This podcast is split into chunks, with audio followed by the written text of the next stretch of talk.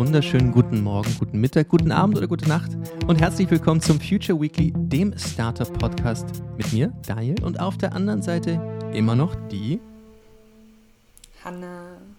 Ja, Hanna ist wieder bei uns, denn Markus ist noch immer auf großer Mission. Das werden wir auch bestimmt das nächste Mal genauer diskutieren, was denn da genau passiert ist, denn er hat eine sehr, sehr, sehr gute Ausrede, die ich möglicherweise am Donnerstag verraten habe, aber ich weiß es nicht. Ich bin ja auch immer ein eher vergesslicher Typ. Aber es ist heute nicht das Thema. Das Thema ist, heute haben wir einen sehr, sehr, sehr spannenden Gast. Hallo Eva, wie ist das Wertewohlbefinden? Sehr gut, ich habe gut gefrühstückt und freue mich sehr auf unseren Talk.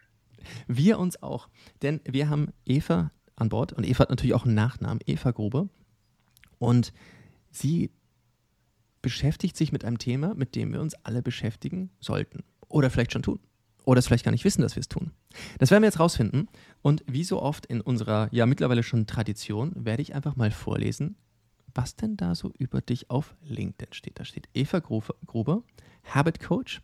I support entrepreneurs and managers who have too much on their plate to manage their time and energy better through supportive habits and mental fitness practice.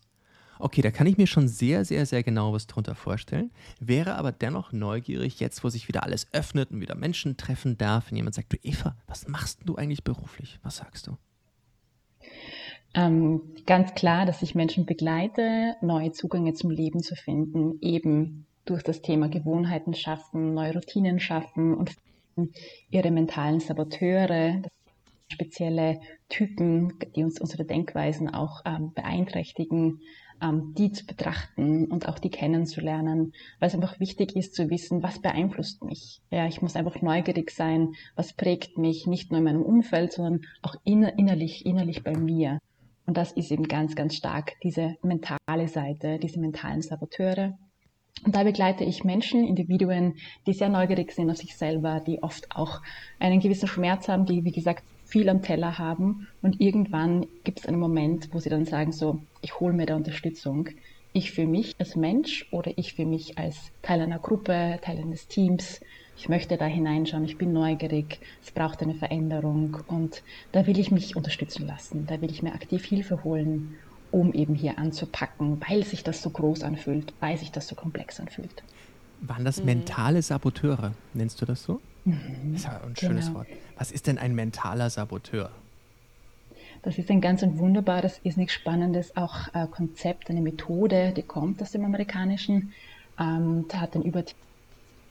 Ähm, das heißt, auf der ganzen Welt, das ist ein universelles äh, Phänomen, hat jeder Mensch mentale Saboteure. Davon gibt es zehn Stück. Äh, das ist zum Beispiel der Judge, also die innerliche kritische Stimme, oder auch der Avoider, der Vermeider, die Vermeiderin oder der Controller oder der Hyperachiever, also die Personen, die sehr stark etwas kontrollieren wollen oder sehr viel erreichen wollen, bis hin dann auch zu einer Person, die sich als Victim, als Opfer fühlt und so weiter und so fort. Und diese äh, mentalen Saboteure, die hat man quasi, die sind unterschiedlich ausgeprägt. Die können sich auch über das Leben hinweg verändern oder die Wochen, die Monate hinweg verändern. Aber was sie machen, sie beeinträchtigen einfach ähm, dein Wohlbefinden und dein Denken und dein Handeln. Und wir sind uns leider dieser mentalen Saboteure einfach nicht bewusst. Also die sind immer aktiv, manche stärker, manche weniger.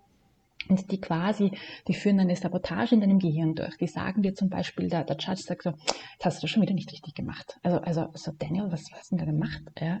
Anstatt zu sagen, okay, was ist hier passiert, einfach nicht zu judgen, nicht zu urteilen, sondern einfach eine Erkenntnis zu haben und aus der aus zu lernen und de facto dann in das Positive zu, zu wechseln, zu sagen, okay, was kann ich aus dieser Situation, die sich vielleicht jetzt schlecht anfühlt, da fühle ich mich jetzt schlecht oder ich habe dem Team etwas da irgendwie mitgeteilt, wo sich das Team jetzt schlecht fühlt, wie kann ich aus der etwas Gutes machen? Ja, wie kann ich aus der eine Möglichkeit, im, Englischen sagt man auch ein Gift machen? Ja? Und das ist ein mentaler Saboteur, der prägt dich durch negative Emotionen, alles was aus Angst herauskommt, aus der Furcht, aus der, aus der Unsicherheit, aus dem Zweifel.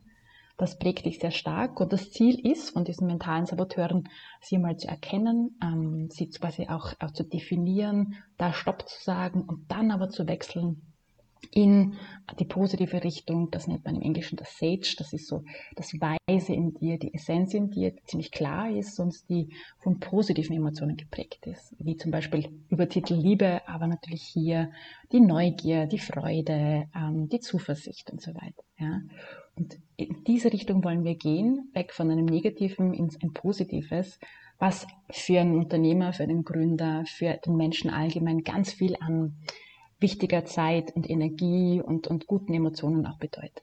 Wow, das, das finde ich jetzt mal extrem spannend. Und genau deswegen wollen wir mit dir drüber reden. Das heißt, dieses typische, jetzt hast du zum Beispiel den Judge genannt. Angenommen, man kommt drauf, dass man sich da immer selber vorverurteilt, sagt, ja, du bist ja nicht gut genug da, wieso machst du das schon wieder? Ich denke, da gibt es den einen oder anderen, die heute zuhören, ähm, die sich denken, das bin ich. Okay. Ja. Das heißt, Jetzt haben wir mal das Problem erkannt. Jetzt wäre ich aber neugierig, wie geht man dann damit mit der Lösung um, dass man sich plötzlich nicht mehr dort kritisch betrachtet und runter macht, sondern daraus eine Stärke zieht. Absolut. Vielleicht eins noch, der Judge, also diese kritische innerliche Stimme, der ist quasi der Master-Saboteur, sagt man. Der ist wirklich am stärksten bei allen ausgeprägt und der hat dann so quasi so eine Kumpel, seine Freunde, und die nennt man dann die Accomplice-Saboteurs, also die, die dich begleiten. Und man hat dann ein paar, da kann man ein Assessment machen, ähm, können wir auch gerne ausschicken, kann man ein Assessment machen, welche Saboteure, welche Accomplice-Saboteure ähm, prägen mich denn gerade so am stärksten. Ja, also das ist immer der erste Schritt, zu erkennen, wo stehe ich gerade jetzt. Und das ist nur eine Momentaufnahme. Also da darf man jetzt nicht sagen, okay, so bin ich immer, das wird sich nie ändern. Wie gesagt, das kann sich ändern, soll sich auch ändern ins Positive, ja. Aber so ist es mal jetzt im Moment. Und dann möchten wir hier anpacken, wie du sagst, nicht nur am Judge, sondern am besten noch bei einem zweiten Accomplice Saboteur, weil eben zumindest eine zweite, ein zweiter Saboteur wichtig ist für deine Veränderung. Also wenn man jetzt sagt zum Beispiel, bei, bei Gründerinnen, Unternehmerinnen sehr stark ist nicht nur der Judge da, sondern auch der Hyper Achiever oder bei vielen der Controller. Ja, weil natürlich, ich will was bewegen, ich will ein Team aufbauen, ich will ein Venture quasi lancieren, ah, ich will die Dinge aber gut machen, ich will sie in der Hand behalten, es fällt mir total schwer zu delegieren, äh, irgendwo Nein zu sagen. Also diese Themen sind sehr, sehr, sehr stark verankert. Und was jetzt wichtig ist, ist, dass man hier ganz aktiv hineingeht, die mal zu erkennen und zu sagen, an welchen will ich anpacken? Wo könnte der Hebel sein? Ist es der quasi nicht nur der Judge, sondern ist es der, der Controller, ist es der Hyperachiever? Wo kann ich hier den Hebel ansetzen? Und das Wie, was du gefragt hast, wie kann ich denn das machen? Ähm, da gibt es eine sehr, sehr spannende Methode, mit der ich zumindest arbeite. Äh, das ist ein achtwöchiges Programm. Und dieses achtwöchige Programm ermöglicht dir, drei Gehirnmuskel zu trainieren. Ja, also das ist jetzt, man kann sagen, man geht in, ins Sportstudio, man geht ins Yoga-Studio, man geht laufen, man trainiert hier seine physischen Muskeln. Ja, und wenn man sich physisch nicht fit fühlt, wenn man zum Beispiel sagt, ja, jetzt gehe ich mal wieder wandern und dann komme ich drauf, so, boah, ich habe jetzt aber überhaupt keine Ausdauer, dann muss man natürlich auch regelmäßiger wandern gehen oder dazu laufen, damit sich der Muskel aufbaut.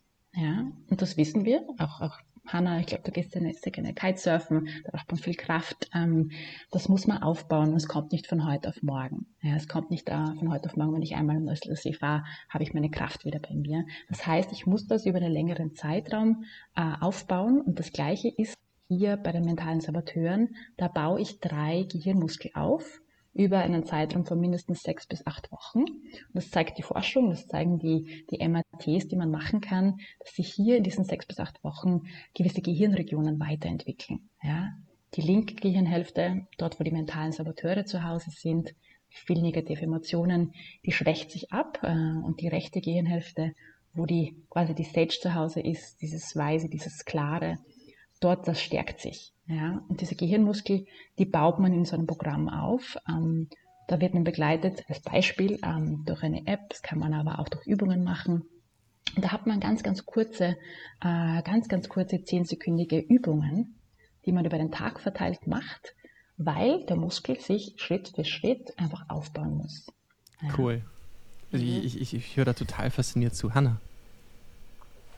Ich finde es voll spannend, äh, dieses Konzept der mentalen Saboteure und äh, kann mich da auch in einigen Themen wiederfinden. Aber vielleicht bevor wir da noch tiefer einsteigen, du bist ja selbst, ähm, kommst du aus dem Entrepreneurship-Bereich, hast selbst gegründet.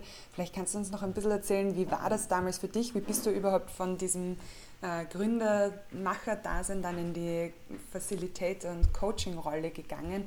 Wie hast du dieses Thema auch für dich entdeckt? Äh, was war da dein Weg? Absolut. Ich habe vielleicht ganz kurz gesagt, ich habe was studiert, was ich eigentlich nicht studieren wollte. Ich war damals ähm, auf einmal relativ krank. Ich hatte eine sehr starke Magersucht und eine begleitende Depression. Und meine Leidenschaft für Architektur oder auch den Menschmedizin wurde irgendwie mal so so stillgelegt. Also die war fast wie taub und ich habe dann Wirtschaftspädagogik studiert, ähm, wo man jetzt sagen kann, auch spannend. Ja, ich kann nur sagen, von dem, was ich gelernt habe, kann ich nichts mehr verwenden. Es ist alles veraltet. Und ich bin dann doch in ein Corporate eingestiegen, ein sehr großes im Bereich der, der, der grünen Stromproduktion und habe hier ähm, doch ähm, ja, fast acht Jahre lang gearbeitet, obwohl ich nach drei Wochen mir gedacht hatte, oh Gott, das ist es nicht, das ist nicht meine Organisationsform, das ist nicht meine Struktur, ich kann mit diesen Hierarchien nicht. Und trotzdem habe ich in dieser Phase sehr spannende Themen neu entdeckt, wie zum Beispiel, was ist denn Nachhaltigkeit? Was ist Corporate Social Responsibility? Was ist Innovation? Und konnte hier Gott sei Dank in Bereichen wie Energiemanagement, Elektromobilität, äh, Umwelt- und Klimamanagement meine ersten Schritte tun. Und das hat mich dann irgendwann auch dazu bewegt, zu sagen, hier komme ich nicht weiter, das sind nicht meine Organisationsformen, meine Umgangsweisen, ähm, ich möchte was Eigenes machen. Und habe dann, bin hinausgegangen, bin auch ins Impact Hub Wien einmal gegangen zum Nebenbei und habe dann ähm, dort ähm, ein Unternehmen mitgegründet, das heißt Three Coins. Ähm, das ist ein Unternehmen, einer der ersten Social Ventures in Österreich. Und wir beschäftigen uns mit dem Thema Umgang mit Geld. Also können wir bewusster mit Geld umgehen. Und ähm, ich hatte die, die große Freude, dieses Unternehmen aufzubauen. Auch das, der große Rollercoaster war in dieser Zeit natürlich ein Thema. Ich bin absolut über meine Grenzen gegangen. Ich bin absolut äh, jemand gewesen, der, ich bin von meinen Saboteuren her neben dem Judge ein sehr starker äh, Stickler, das heißt eine Perfektionistin mit perfektionistischen Zügen, ein Pleaser, das heißt, ich möchte, dass es Menschen gut geht und ich bin auch ein bisschen restless, das heißt, ich bin auch sehr aktiv und möchte Dinge voranbringen. Das ist ein Unterschied zu Hyper Achiever. Und äh, ich habe hier sehr viel gelernt über mich vor allem. Das hat mich so überrascht. Also ich dachte immer so ein, ich werde so viel über das wirtschaftliche Lernen, ein Unternehmen aufbaut und so weiter. Aber ich habe am meisten über mich gelernt und bin dann auch sehr stark bewusst darin hineingegangen. Also dieses, vor allem gegen Ende hin waren Burnout-Symptome da und ich habe auch mal zwischendurch ein bisschen Pause gemacht oder zumindest eine Viertageswoche begonnen und irgendwann war dann Gott sei Dank eine Nachfolge da und da waren die Momente dann einfach da, wo die Menschen äh, immer mehr auf mich zugekommen sind, wo ich sehr offen begonnen habe, darüber zu sprechen. Also es war mir sehr wichtig für mich, äh, für meine persönliche Verarbeitung, offen darüber zu reden. Jetzt weniger mich auf die Bühne zu stellen, aber ich bin so in One-on-One-Gesprächen, ich gehe sehr gerne in die Tiefe und bin dann auch für ein Buch. Und da habe ich einfach gelernt, ähm, dass die Menschen das sehr, sehr, sehr gerne hören, dass sie sehr viele Fragen stellen und dass ich da auch viel weitergeben kann. Und ich habe dann in einer gewissen Phase schon andere Ventures ähm, gementort ähm, auf unterschiedlichen Ebenen, habe auch Coachings gemacht, Consultings gemacht, ähm, nicht nur Social Startups, andere Startups, sondern auch ganz normale Kreativagenturen und habe gemerkt, wie viel ich eigentlich weitergeben kann und, und wie neugierig ich auch bin auf den Menschen. Und irgendwann dachte ich mir dann so, mh, gut, die Menschen fragen mich danach, mach doch was, tu doch was, du hast so spannende Lebensstile, ähm, was du denn da tun? Und da kam dann der Moment, wo ich gesagt habe, okay, ich glaube, das ist jetzt der Moment, ich packe da an. Habe dann auf Stanford eine Ausbildung gemacht zum Habit Coach, äh, die irrsinnig spannend ist. Und äh, das Schöne ist, ich arbeite immer noch mit Stanford zusammen. Wir sind eine sehr starke Community und äh, habe dann auch Positive Intelligence eine sehr, sehr schöne Ausbildung gemacht und auch hier eine Community gefunden. Und wir arbeiten gemeinsam und das ermöglicht mir eben diesen Schritt ähm, in das Coach-Sein, in das Consulting. Ähm, was ich liebe, ähm, ich glaube, der Pleaser kommt da auch stark in mir hervor, muss ich schon sagen, aber ich versuche ihn ein bisschen in der Hand zu halten. Ähm, und das ist so in nicht einer Nutshell meine kleine Geschichte. Genau. Mega Story. Ich, ich, muss mal an zwei Stellen ein, äh, kurz reingrätschen. Das erste ist, du hast vorhin kurz gesagt, es gibt so eine Art Selbsttest, den du, den du ausschicken kannst. Wie können wir an den rankommen? Den schicke ich euch einfach ähm, als Link und äh, den füllt man aus. Das braucht circa fünf Minuten. Ist auf Englisch alles und mhm. zeigt dir einfach, was ist aktuell der Stand deiner Complice-Saboteure, der begleitenden Saboteure. Nicht des Judges, ähm, der ist immer da, sondern der begleitenden Saboteure. Und dann hast du mal ein Bild davon, wo du gerade stehst. Na, da bin ich gespannt. Also wir werden das sicher in den, in den, in den Shownotizen unten irgendwo verankern, dass du das auch machen kannst. Ich bin selber sehr, ich habe ja auch eine Vermutung, was es bei mir sein könnte. Aber jeder hat ja seine, seine, seine Engelchen und Teufelchen, wie ich das immer ein bisschen amateurhaft ja. nenne. Ja. Bei mir ist ja immer so, bevor ich dann auf große Bühnen gehe, wenn ich dann irgendeine eine fette Keynote machen darf, eine große Moderation, vorher denke ich mir, cool, in dem Moment, wo ich dann den Gig bekomme, denke ich mir, okay, ist geil. Und wenn ich morgens aufwache, denke ich mir noch, scheiße, warum tust du das? Warum? Oh Gott, oh Gott. Und es ist dann immer so ein wilder Prozess und ich kenne das mittlerweile. Aber es ist immer wieder das gleiche Spiel und äh, ja, ja, muss man, muss man, muss man mit umgehen ja. lernen. Also deswegen bin ich sehr gespannt, dann einen strukturierten äh, Zugang mal zu sehen.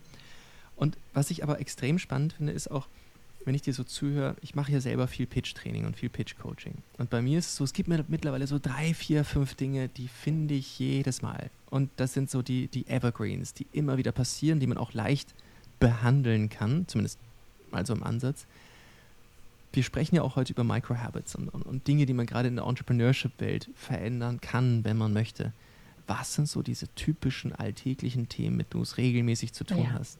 Also meine, meine Coaches, meine Klientinnen und Klienten haben ganz, ganz oft das Thema, ich habe nicht genügend Zeit für mich eine Zeit einmal einfach durchzuschnaufen, einfach mal drüber nachzudenken, was gerade passiert.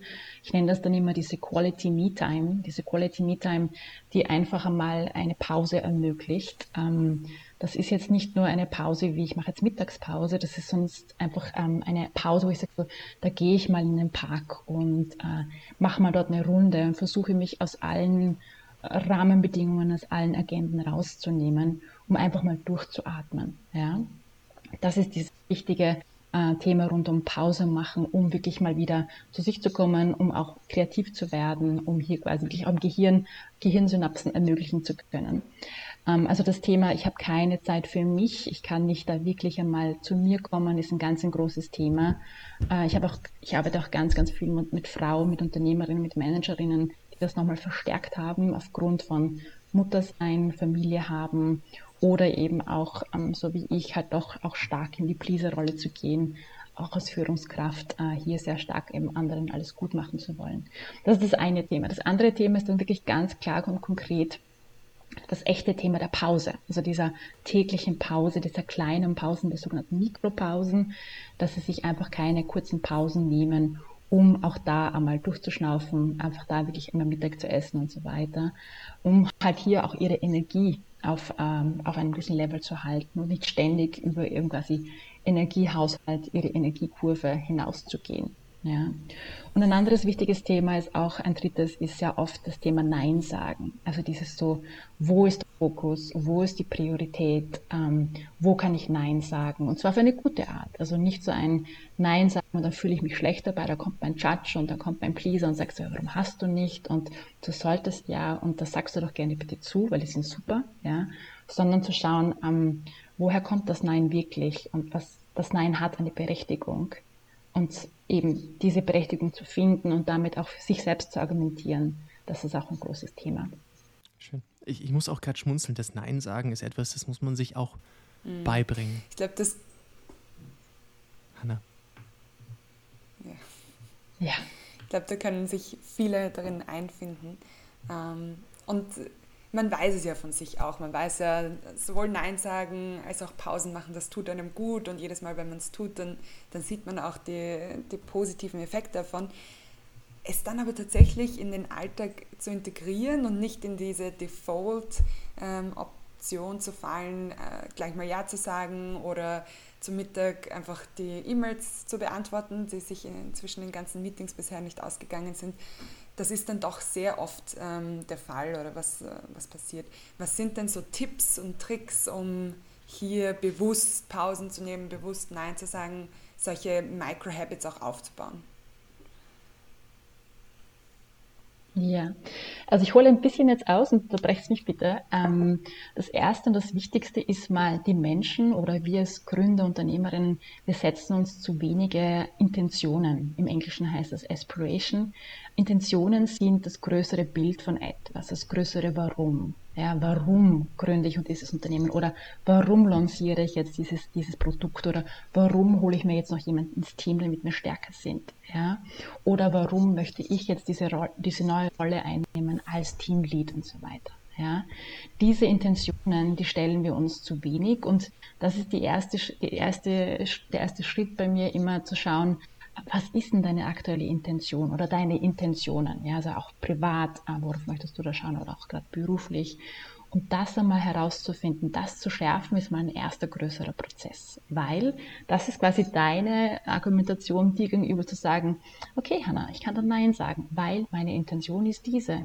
Und dieses Angebot, das ich da bekomme, das erfüllt das nicht. Ja, ganz klar. Ja.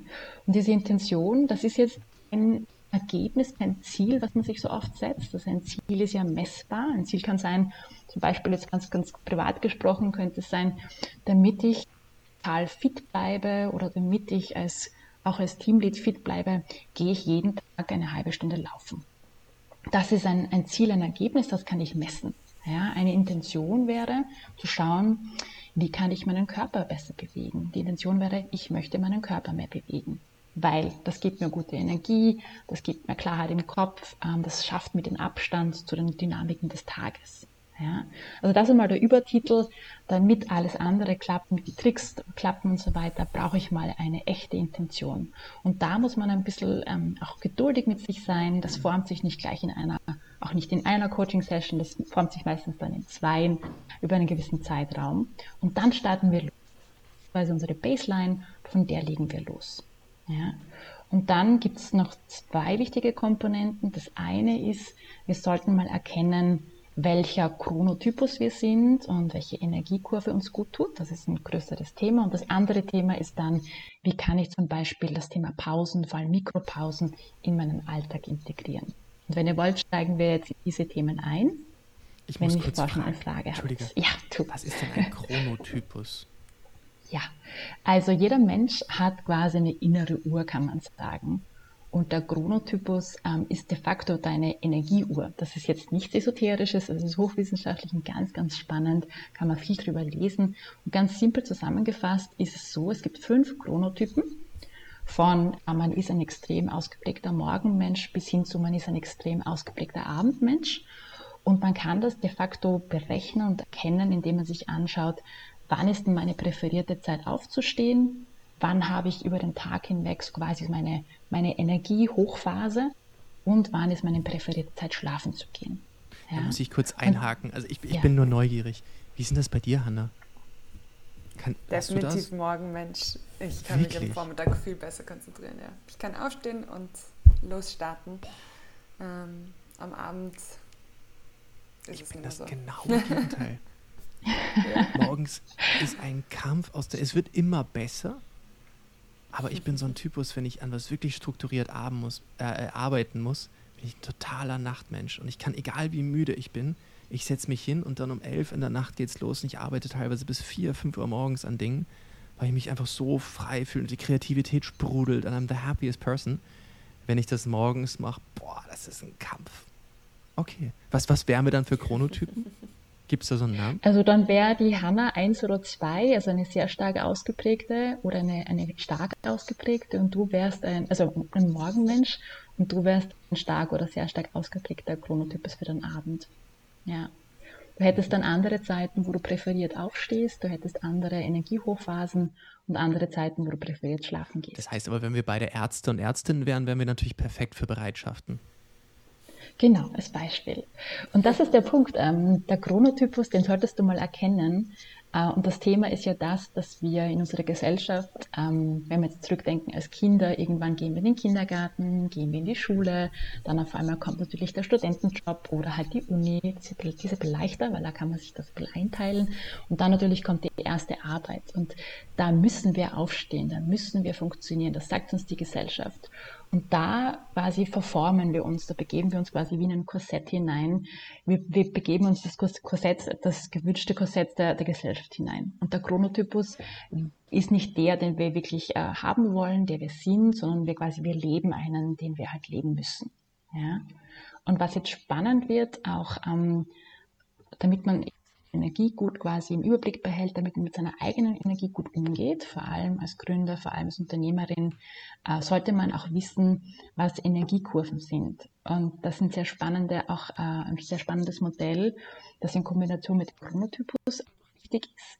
Und eine Energiekurve kannst du dir einfach vorstellen, wenn du dir einen Tag vorstellst, also von Mitternacht bis Mitternacht, dann können wir natürlich nicht immer die Energie und Produktivität ganz, ganz hoch halten. Das geht einfach nicht ist allerdings oft in unseren Köpfen so verankert sein. Ich muss da jetzt in die nächsten, weiß ich nicht, acht Wochen, also die muss ich voll durchziehen. Und dann macht man schon wieder weiter und macht auch keine Pause. Und eigentlich ist man vor allem in den Gründungsphasen sehr, sehr stark in diesem absoluten High-Level von Energie, weil man eben sich das selber sagt, weil das eben der Hype Achiever ist oder der Restless oder was auch immer oder eben, weil das ganze Team einen auch so pusht. Ich habe auch in Teams gearbeitet, wo wir ständig unser Energielevel gegenseitig hochpushen, weil halt der eine mal in dieser Phase ist, in seiner Hochphase, obwohl der andere in einer Tiefphase ist. Und dann ist die Dynamik einfach eine endlose nach oben. Und diese Energiekurve kannst du euch vorstellen, ähm, das ist über den ganzen Tag verteilt. Und du beginnst mit einer sogenannten Alpha-Phase. Und die Alpha-Phase ist direkt nach dem Aufstehen. Und die Alpha-Phase ist ganz wichtig für dein Gehirn, weil da bist du noch nicht ganz so aufgewacht. Also das ist so für mich, ich habe eine sehr starke ausgeprägte Alpha-Phase am Morgen, vor allem am Wochenende, wenn ich da so ein bisschen aufwache und ein bisschen so rum im Bett noch so rumkrabbel, dann habe ich ganz klare Ideen. Dann kann ich die besten Konzepte schreiben für ein neues Produkt. Dann kann ich, wenn ich irgendwo einen Pitch mache, mir da ganz klar überlegen, wie ist die Intro und so weiter. Dann habe ich diese Klarheit wie du, Daniel, am Abend. Also dann ist es für mich so ein, tu das einfach to the spot. Ja? Das ist eine Alpha-Phase, wo das Gehirn noch nicht ganz aufgewacht ist und deswegen in einem sehr entspannten Zustand ist. Und diese Alpha-Phase, die kann so eine halbe Stunde, maximal eine Stunde dauern und passiert halt wirklich zum Zeitpunkt, wenn man einigermaßen aufwacht und aufsteht. Und das ist dieser Moment, wo viele Leute in die Dusche gehen, Zähne putzen und dort dann auf einmal diese Aha-Momente, diese guten Ideen haben.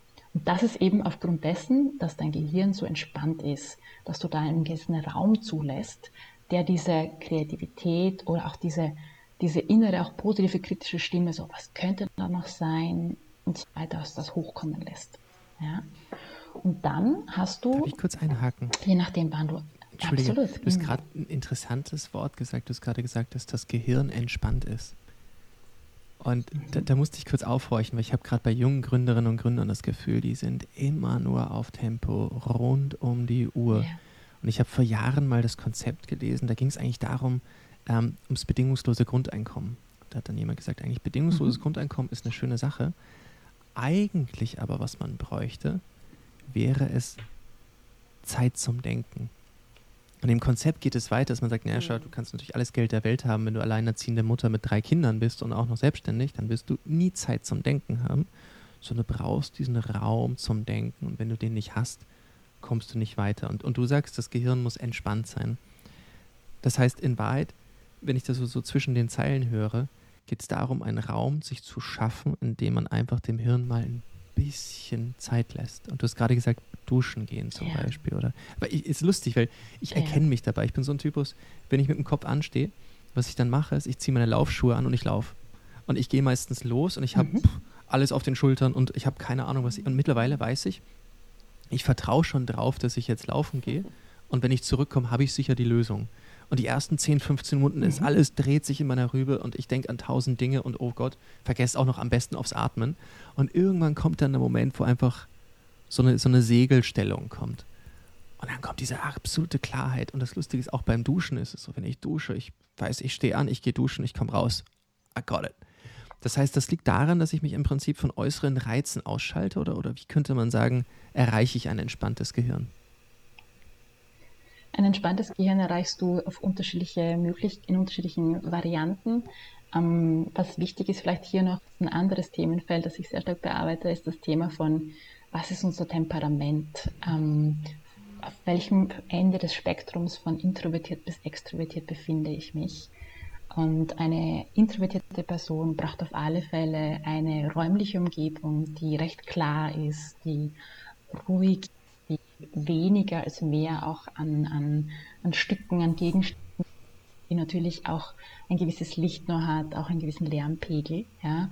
Und für eine introvertierte Person braucht es eben, um diesen Raum zu schaffen, eben diesen mentalen Raum zu schaffen, auch eine physische Umgebung, die quasi passt, die weniger stimuliert, weil eine introvertierte Person natürlich sehr stark auf Stimulation reagiert und weniger Stimulation braucht als eine extrovertierte Person, die ständig auf Dopamin ist, die sagt, ich will auch sie, tut mir gut, weil so bin ich. Ja. Wie kann man sich das Und das ist wichtig, dass man sagt, am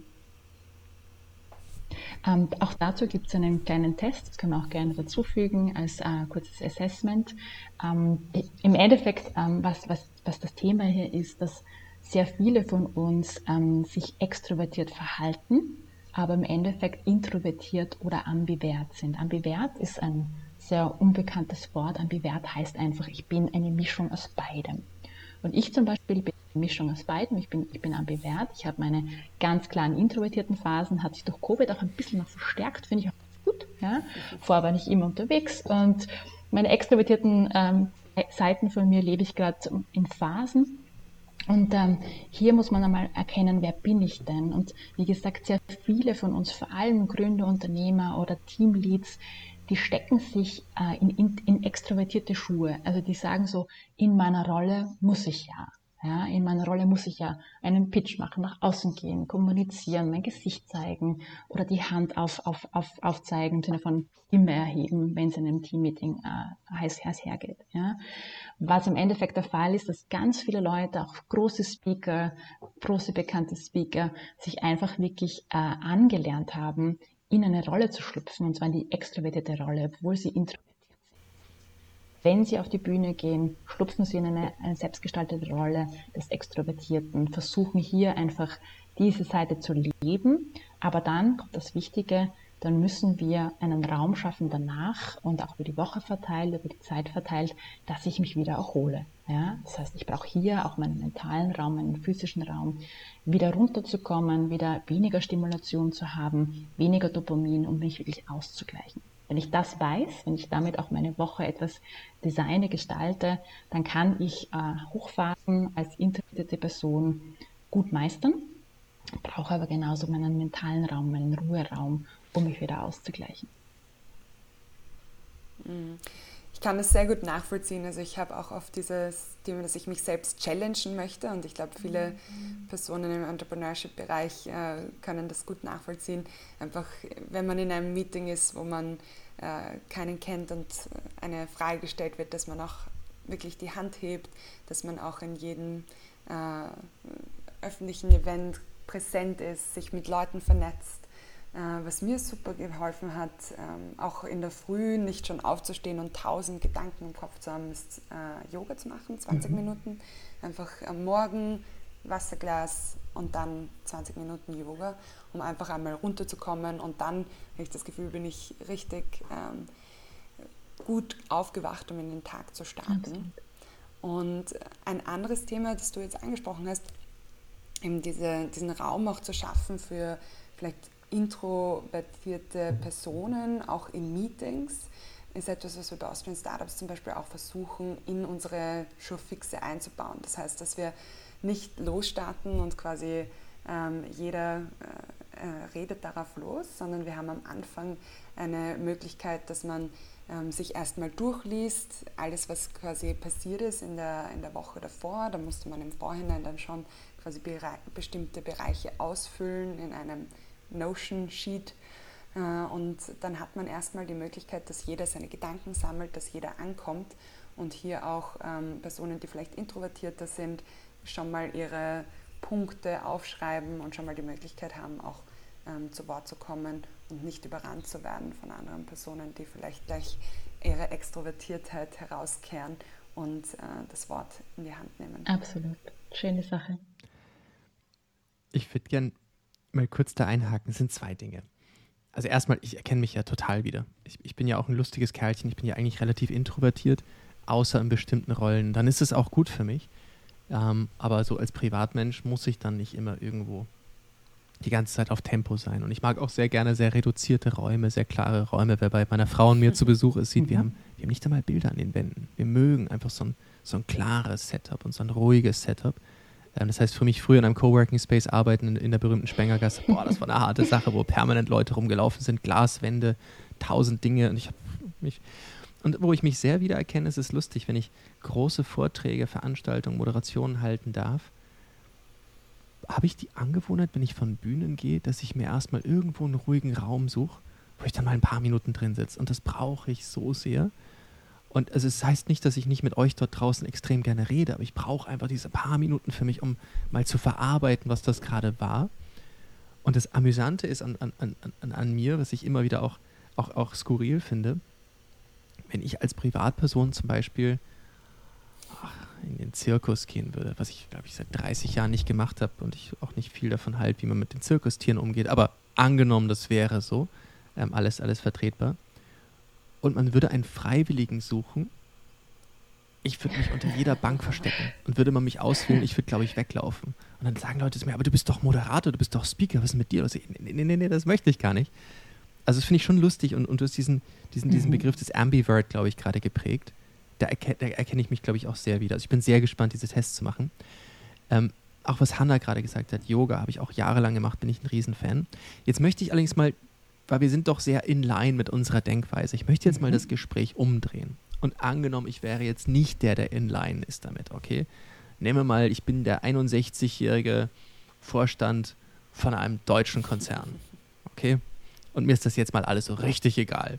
Und ich höre ja hier introvertierten Raum geben und die müssen auch, und dann sage ich, ich weiß, das ist mir auch egal, sollen die auch einfach hart sein, wenn sie nicht da aus dem richtigen Holz geschnitzt sind, dann haben die halt Pech gehabt.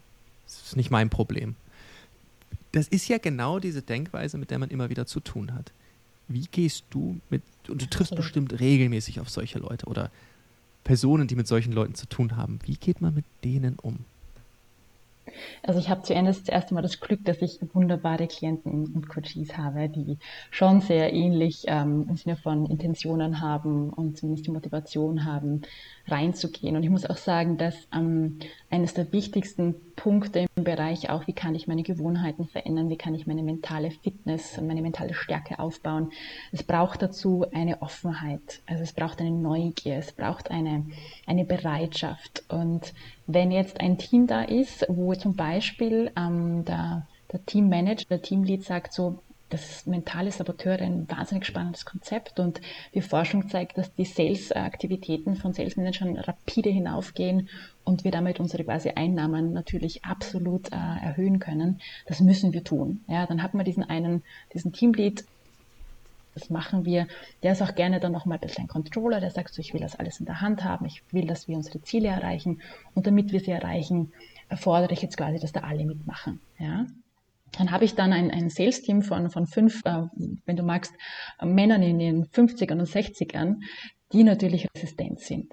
Ja, was ich hier mache, ist, ich verwende eine andere Lingo. Ja, ich komme auf alle Fälle mit anderen Dynamiken hinein. Ich komme jetzt nicht mit der Emotion mehr mit, mit inhaltlichen Themen wie, was sind Intentionen für das Team in deiner Rolle, ähm, was willst du hier weiter erreichen und dann auch über die App, die ich schon erwähnt habe, über die Übungen, da gibt es auch Simulationen, die man macht und so weiter. Schon langsam kommt man ein bisschen über die Zeit, so über die emotionale kommt ein bisschen um die Ecke, ja. Aber man verändert auf alle Fälle seine Lingo, ja, weil, wie gesagt, wenn ich jetzt anfange, über die linke Gehirnhälfte ist deine Angst und die rechte ist deine Liebe und, und so weiter und so fort, dann steigen die Medien natürlich aus.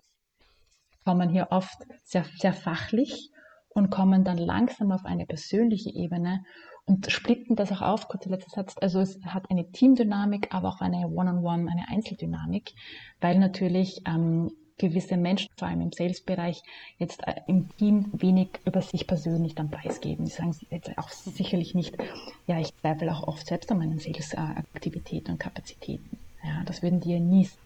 Das heißt, du reframes das Ganze sozusagen. Genau, absolut. Das ist auch notwendig. Also man braucht für jede Gruppe oder für jede Person einfach mal das Verständnis, woher kommst du, im Sinne von, was bewegt dich gerade, was könnte deine Intention sein und auf diese Intention, auf diese Lingo, auf diese Dynamik baut man dann auf. Mhm. Und wie gesagt, in Teams ist es oft nicht so leicht, deswegen äh, macht man zum Beispiel auch keine, wenn man diese mentalen Saboteure sich ansieht, dieses Assessment, ähm, was ihr auch machen könnt, dann macht man jetzt auch kein Team-Assessment, sondern man schaut sich jede Person für sich an, schaut natürlich die gemeinsamen Dynamiken an und sieht, ah, da habe ich einen Controller als Teamlead, das bedeutet natürlich so und so und so im Effekt auf die anderen oder die Dynamiken der anderen kann man genau analysieren und schauen, was sind die, die, die, die Dynamiken, die sich als Team ergeben, worum, ist, worauf sollten wir mehr achten, was beeinflusst damit auch unsere Performance, äh, unsere Teamdynamik an sich, unsere Teamkultur. Und angenommen, ich habe jetzt einen ein, ein Vorstand, die nur auf Zahlen, Daten, Fakten stehen. Ich sage, aha, aha, was bringt mir das? Mhm. Warum soll ich da jetzt X Amount of Money mhm. äh, und Opportunitätskosten investieren, dass mein Team das macht? Was bringt mir das? Wie, wie, wie, wie begegnest du denen? Es gibt ganz, ganz wunderbare Forschungszahlen. Also diese, diese Methode wurde mit über einer halben Million Menschen, mit ähm, Hunderten von CEOs, auch von den, von den Top 100 Unternehmen der Welt, einfach auch durchgeführt, äh, auch mit Stanford-Studierenden äh, aus den besten Klassen. Also es gibt sehr, sehr Studien, die einfach zeigen, dass ähm, zum Beispiel die Sales-Kapazitäten, die Performance an sich extremst hoch geht, ähm, dass aber auch das Verständnis von Glück, von Zufriedenheit, in einem Mitarbeiter, Mitarbeiterin, in, einem, in einer Führungskraft extremst auch hochgeht. Ähm, das heißt, das gesamte Paket von ähm, zum einen, ich fühle mich glücklicher, ich habe eine, eine höhere Zufriedenheit. Zum zweiten, ich lebe gesündere Beziehungen. Das sind jetzt nicht nur die privaten, sondern auch die beruflichen. Also wie gehe ich mit meinem Team um? Wie gehe ich mit meinen Vorgesetzten um? mit meinen Kunden um. Und das dritte ist eben, wie gesagt, auch die, die Leistungen, vor allem die, die Peak Performance. Also in Stresssituationen, in Krisensituationen, dort, wo ich Leistung bringen muss. Dort zeigt sich, wenn ich eine starke mentale ähm, Fitness habe, wenn ich eine mentale Stärke aufgebaut habe, kann ich in vor allem diesen, diesen Peakzeiten, in diesen Krisenzeiten besonders gut äh, Leistung erbringen. Und das sind Argumente mit Zahlen untermauert, die eben einer Führungskraft sagen, okay, wenn wir das anwenden, können wir vielleicht ein Produkt besser lancieren, können wir durch diese sehr kritische Phase äh, mit einem Team gehen. Und vielleicht eins noch, ich habe selber, ähm, wie ich mein erstes Team aufgebaut habe, habe ich in einer sehr kritischen Phase, ähm, und zwar beim Produktlaunch, beim ersten Produktlaunch, ein neues Organisationsmodell eingeführt, das sogenannte Holacracy. Das ist ein Arbeitsmodell, das ähm, sehr dynamisch und, und, und sehr offen ist für, für alle Zugänge. Und ich habe in dieser absolut kritischen Phase dieses Modell in, in, inkludiert und in, integriert. Und ich bin so glücklich darüber, weil es einfach Klarheit geschafft hat, weil es ähm, Grenzen geschafft hat, weil es Rollen und Verantwortlichkeiten geschafft hat. Und um so zu agieren zu können in solchen kritischen Phasen, solchen Hochphasen, braucht es auch eine mentale mhm. Stärke. Spannend, also Holocracy ist ja durchaus ein sehr ähm, komplexes System, um das erstmalig einzuführen, wenn man das noch gar nicht kennt. Also äh, Hut ab, dass ihr das in so einer kritischen Phase eingeführt habt. Ich werde auf jeden Fall ins nächste Strategie-Meeting mit unserem Team mal äh, die, die mentalen Saboteuren und Energiekurven mitnehmen, schauen, wie wir vielleicht das besser gestalten können. Das ist ja auch ganz spannend jetzt gerade. Äh, alle Organisationen gehen auf das Thema New Work. Wir haben die Möglichkeit mit Homeoffice, wo man dann natürlich viel einfacher auch ähm, dann arbeiten kann, wenn die eigene Energiekurve hoch ist. Vielleicht, wir sind schon relativ äh, weit fortgeschritten mit der Zeit und mich würde noch ein Thema beschäftigen. Ähm, und zwar haben der Danny und ich letztens darüber gesprochen, dass es auch wenn man ein Habit wirklich lange schon aufgebaut hat, wie ich, die jetzt seit einem Jahr Yoga in der Früh macht oder der Danny, der ähm, täglich äh, laufen gegangen ist, aber wenn dann etwas passiert wie ähm, eine externe Veränderung, dann fällt man da sehr schnell wieder raus und dann ist es irrsinnig schwer, plötzlich wieder anzufangen. Hast du Tipps, wie man sich Habits behält, wie man ähm, auch Habits wieder aufgreift, wenn man sie mal verloren hat? Ja, absolut. Also das, das Spannende bei, bei Gewohnheiten ist ja auch hier zu sagen, was ist meine, meine Intention? Also was ist das größere Warum? Und wie gesagt, wenn, wenn, wenn der Danny jetzt weiter laufen gehen will, dann, dann ist die Intention vielleicht so, ich möchte meinen Körper weiterhin bewegen, ja, und ich möchte meinen Körper fit halten.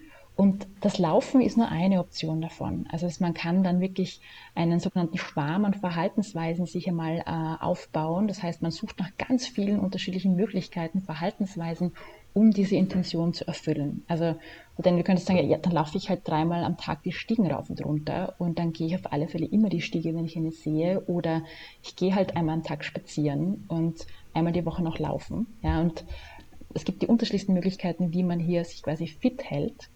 Und dann ist es wichtig, aus diesen, aus dem Schwarm an Verhaltensweisen die sogenannten goldenen heraus, herauszuholen. Und das sind die, die vor allem deine Intention, also ich möchte mich fit halten, besonders effizient erzielen, aber auch, und das ist ganz, ganz wichtig, besonders gewollt von dir sind und einfach zu machen sind. Weil das ist der Punkt, ähm, auch das zeigt die Forschung, wir machen nicht, was wir wirklich wollen.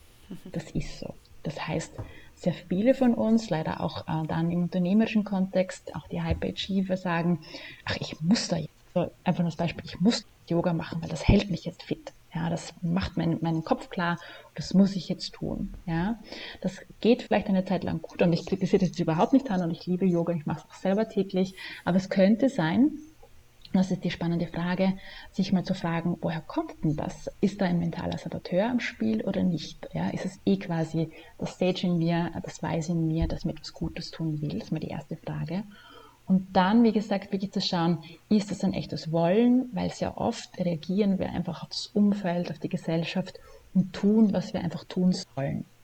Also als erfolgreiche Person, das zeigen auch die, die, die Forschungen, wenn man etwas dicker ist, wenn man etwas molliger ist, wird man schon als weniger kompetent äh, angesehen, bis hin zu auch das Thema introvertiert sein. Jemand, der ruhiger ist, ähm, eine introvertierte Person hat wahnsinnig starke Qualitäten, ja, wahnsinnig wichtige Qualitäten auch für ein Team, deswegen muss man sie erkennen, deswegen muss man sie einbinden, aber auch das wird von der Gesellschaft als weniger kompetent, weniger quasi äh, glaubwürdig gesehen. Ja. Und wichtig ist, wie gesagt, neben dem, was ist wirklich effizient für meine Intention, was ist gewollt und was ist einfach, dass man das einmal herausfindet und dann diese goldenen Verhaltensweisen nimmt und aus ihnen sehr, sehr winzige Gewohnheiten macht. Und die sind lächerlich winzig. Also wenn der, wenn jetzt sagt so, okay, dann lass uns mal das machen, dann lass uns mal das mit dem Stiegengehen angehen. Ja? Was könnte eine winzige Gewohnheit sein? Und zwar gibt es drei Zutaten. Ähm, jedes, äh, jede winzige Gewohnheit hat drei Zutaten wie beim Kochen. Das erste ist ein ganz ein klares, spezifisches sogenanntes Prompt. Das ist ein Auslöser, ja, ein Ankermoment, um etwas zu starten. Dann kommt eine winzige Gewohnheit, die dauert eigentlich nur 30 Sekunden, also ist wirklich, wirklich kurz. Und dann feierst du dich sofort. Das Feiern ist etwas eher untypisches für uns Europäerinnen und Europäer, aber ist ganz, ganz wichtig, weil es schafft in deinem Gehirn eine positive Emotion. Und wenn du sofort feierst, dann verknüpfst du das ähm, getane Verhalten, die Gewohnheit mit einer positiven Emotion. Und dann sagt der Körper, das fühlt sich doch super an. Ja, ich, da gehe ich sofort die Stufen rauf und runter. Ja? Das heißt, diese winzige Gewohnheit, um sich fit zu halten, könnte sein, nachdem ich meinen Kaffee getrunken habe, gehe ich Stufen einmal auf und ab und feiere mich, indem ich sage, gut für mich. Ja? Ähm, das ist eine winzige Gewohnheit. Ganz kurz, Entschuldige, wenn ich jetzt frage. Das heißt, ich gehe jetzt die Stiegen rauf und runter und danach sage ich gut für mich und dann ist gut? Oder, oder wie muss ich das machen, dass es halt auch wirklich ankommt? Die, das Feiern an sich, das entscheidest du, genauso wie die kleine Gewohnheit. Ähm, das Feiern ist ganz wichtig, dass es sofort passiert und dass es sehr authentisch ist.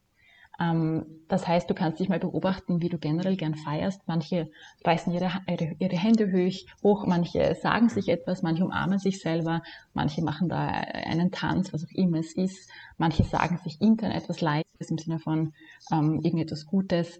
Das Feiern ist wirklich wichtig, aber es muss authentisch sein. Und du suchst dir das aus, was zu dir passt und was auch zu dieser neuen Gewohnheit passt. Also so, wenn du jetzt zum Beispiel sagst, ja, dann habe ich die Gewohnheit, dreimal tief durchzuatmen, damit ich meinen Stresslevel ein bisschen reduziere, dann wirst du danach wahrscheinlich nicht die Hände hochreißen. Und das ist eine andere Dynamik. Das heißt, du willst vielleicht eher in dieser Ruhe bleiben und dir einfach sagen innerlich, schau, gut für dich. Ja, oder hast du gut gemacht. Das hast ja. du übrigens auch gerade ein ganz wunderbares Thema angesprochen, das ist das Thema der Atmung. Ähm, das ist ja auch ein ganz eigenes ja. Kapitel. Ist das auch ein Thema, mit dem du dich beschäftigst?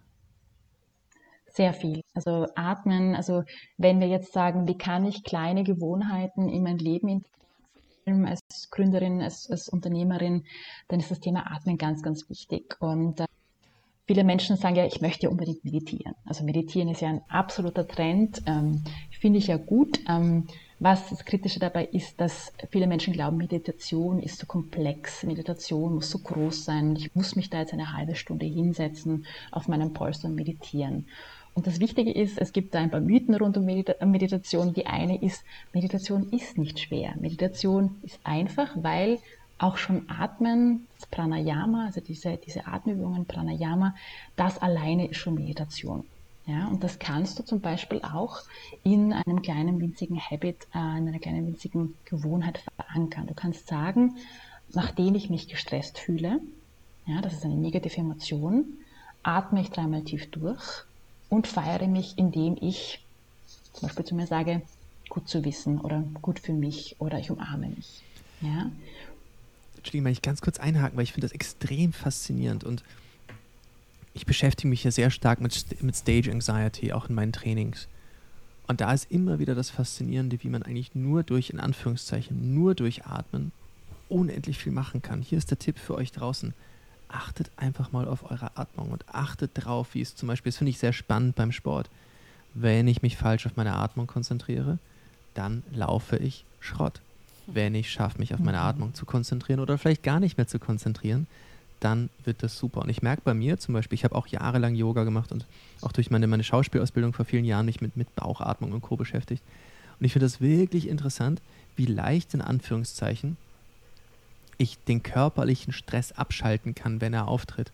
Und ich glaube, man muss einfach mal darauf achten. Und ich merke bei mir dann, wenn körperlicher Stress kommt, man merkt, man beginnt Muskeln zu verkrampfen. Man merkt, man fängt an flacher und schneller zu atmen. Man merkt, wie man diesen Stress mhm. zulässt. Und wenn man dann sagt, no, Jetzt werde ich ganz bewusst meine Muskeln locker lassen. Hier werde ich ganz bewusst ein, zwei, dreimal durchatmen. Und vor allen Dingen auch, glaube ich, dem Kopf mitzuteilen, dass es eigentlich nichts hilft, diesen Stress zu, zu, zu potenzieren, sondern diesen Stress einfach durch simples, ruhiges Atmen abzubauen, dann hat man eigentlich schon mal relativ viel gewonnen. Das war mein amateurhafter Zugang dazu. Was würdest du da ergänzen? Was eine sehr einfache Übung ist, ähm, also die Erkenntnis, ähm, dass wir Flachatmer sind, dass vor allem Menschen, die sehr viel bewegen wollen, wie gesagt Gründer, Unternehmer, einfach motivierte Menschen, wir tendieren dazu, dieser Stresslevel, dieser Energielevel, der ständig so hoch ist, hat einfach eine physische Auswirkung. Die bewirkt eben, dass wir unser Korsett, also wirklich unser physisches Korsett, unsere, unsere Brust, unseren Bauchraum, dass wir das ähm, im Englischen tense machen, also wirklich anspannen, ja, verkrampfen. Und natürlich ähm, Übungen wie Yoga, Laufen lockern das wieder, deswegen fühlen wir uns ja danach auch so gut. Was das Wichtige ist beim Atmen und beim Thema Stress oder Entspannung, es gibt eine sehr simple Pranayama, also Atemübung, die einfach ist, dass du zum Beispiel drei Schläge inatmest, aber dann die doppelte Anzahl dieser Schläge, also sechs Schläge wieder ausatmest, wieder drei Schläge einatmest, sechs Schläge ausatmest. Das kannst du natürlich jetzt, wenn es eine winzige Gewohnheit ist, kannst du sagen, nachdem ich mich gestresst fühle, atme ich dreimal auf drei Schlägen ein, auf sechs Schlägen aus, noch einmal auf drei Schläge ein, sechs Schläge aus und feiere mich, indem ich mir sage, wie gut für mich. Oder, wie gesagt, du kannst das nochmal einfacher machen. Du kannst sagen, auf einen Schlag einatmen, auf zwei Schläge ausatmen. Also noch einmal wirklich äh, ridiculously making it smaller. Wenn meine Frau ja. jetzt zuhört, und das tut sie ohnehin immer, du weißt, das haben wir schon in der Geburtsvorbereitung auch schon gelernt. Das ist extrem interessant. Nein, das ist extrem interessant, auch in der Geburtsvorbereitung. Es geht ums Atmen. Man sagt, da gibt es zwei Varianten. Es gibt, wenn du, wenn du in einer Zwischenphase bist, atmest du vier Sekunden lang ein, du zählst ganz langsam und dann acht Sekunden aus. Und dann sagt man aber auch, wenn es stressig wird, das fand ich so interessant, wie die das gemacht haben, atmest du 20 Sekunden ein und zählst so schnell, wie du kannst und atmest so schnell, wie du kannst, mhm. wieder aus. Und also, also, also zählst so schnell, wie du kannst, wieder auf 20 runter. Also 20, 21 aus, wenn du Stress hast und das auch gar nicht kontrollieren kannst. Wenn du runterkommen möchtest, 4 ein, 8 aus.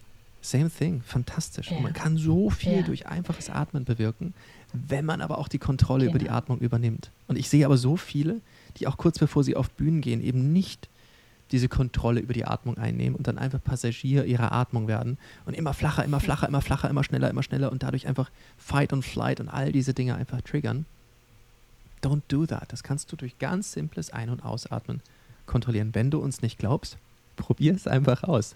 Und das Interessante ist für mich, wenn man diese Atemübung macht, du hast es 3 und 6 genannt, ich kenne es mit 4 und 8, man fühlt sich sofort nach ein, zwei Durchgängen, du spürst sofort, dass du entspannter wirst. Glaubst du uns nicht, mach's, außer wenn du Auto fährst, da konzentrier dich. Aber, aber sonst, es ist instant, es ist, es ist super simpel. Musste ich kurz einhaken, sorry. Ja. Und das Wichtige ist auch bei, bei kleinen Gewohnheiten, dass man vor allem in intensiven Phasen, wie halt im unternehmerischen, dass man sich diese kleinen Gewohnheiten wirklich gut überlegt, ähm, dass man schaut, wie kann ich sie über meinen Tag hinweg einbauen. Da gibt es unterschiedliche Methoden, auch sehr spannende. Und die vor allem wirklich einfach ganz, ganz einfach machen, ganz, ganz winzig, weil nur so kann ich quasi mit etwas starten. Die Hand hat mich gefragt, wie kann ich denn sowas behalten? Was wir meistens als Fehler machen, ist erstens, wie gesagt, wir machen Dinge, die wir nicht wirklich wollen. Also wir machen eher Dinge, die wir sollen, weil es halt Meditation gerade so in ist, ja. Und wir sollten einfach diese, diese Latte ganz, ganz niederhalten, bis wir uns bereit fühlen, den nächsten Schritt zu gehen. Und manche Gewohnheiten bleiben winzig. Also diese Atemübungen, die bleiben winzig, aber wenn ich sie wirklich über den Tag hinweg einfach gut verankere in meine täglichen Routinen, ja, dann kann ich quasi auch mit winzigen Gewohnheiten gut über den Tag hinweg kommen. Und ich habe auch selber ganz persönlich starke Methoden für mich entwickelt, wie ich meine Pausen mache, wie ich atme. Und das merkt man dann nicht, wenn man mich beobachtet sieht. Ähm, weil das natürlich oft auch ein Thema ist für jemanden, ja, wenn mich da jetzt jemand beobachtet, wenn ich da jetzt irgendwas anderes mache wie eine Atemübung, das ist mir unangenehm. Ja, das, das will ich nicht. Ich will nicht sehen, dass, dass ich da vielleicht eine Schwäche habe, was von außen vielleicht gesehen wird, aber überhaupt keine ist. Das heißt, da ist es wichtig, oft wirklich winzig klein zu bleiben, aber mit einer Konsistenz, das wirklich durchzuziehen. Ja? Und diese paar Sekunden, die hat man, die kann man sich nehmen Deswegen sind winzige Gewohnheiten im Englischen Tiny Habits ähm, einfach so ein, ein wirklich gutes Konzept. Schön, schön. Ich glaube, da könnten wir stundenlang drüber reden, aber so ein bisschen fliegt die Zeit.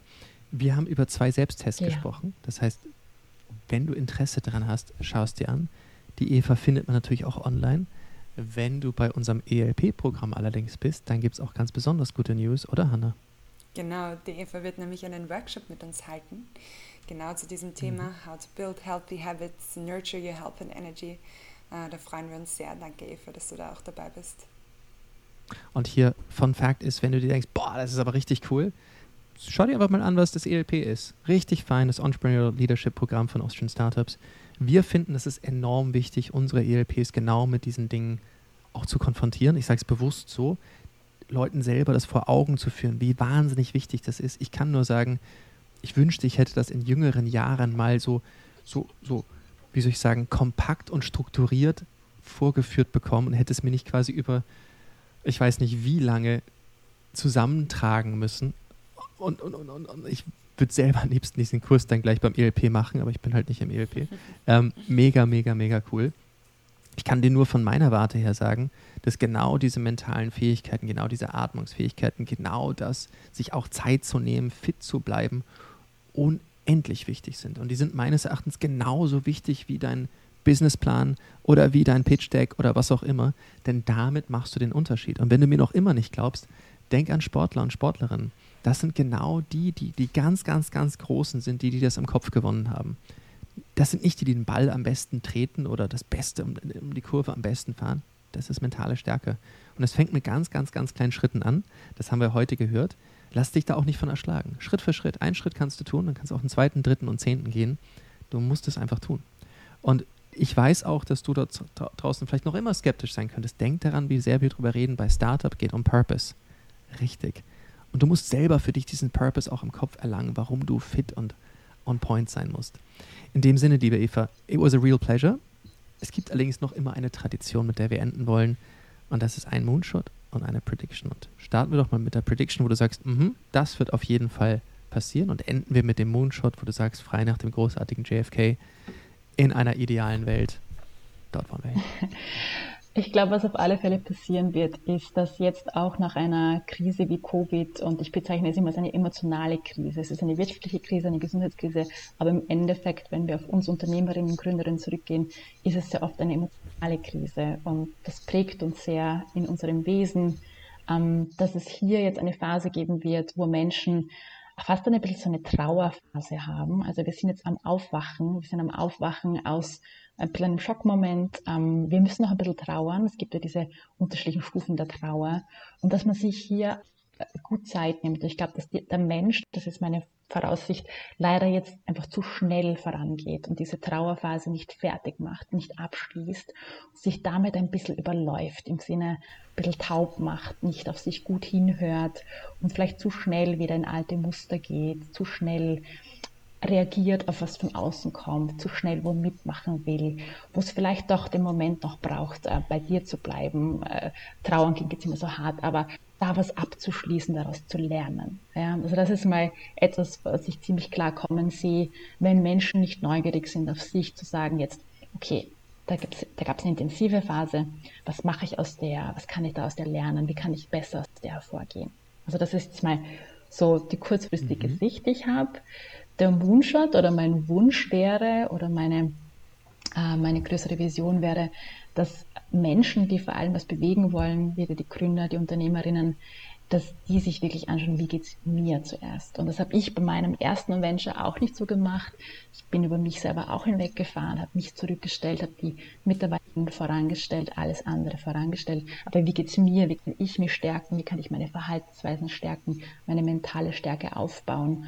Und da wirklich dranbleiben, weil ich bin überzeugt davon, dass nur damit wirklich der, der Grundstein, der Baustein vorhanden ist, um ein Team aufzubauen, um Investoren an Bord zu holen, um auch glaubwürdig mit echter Energie nach draußen zu gehen.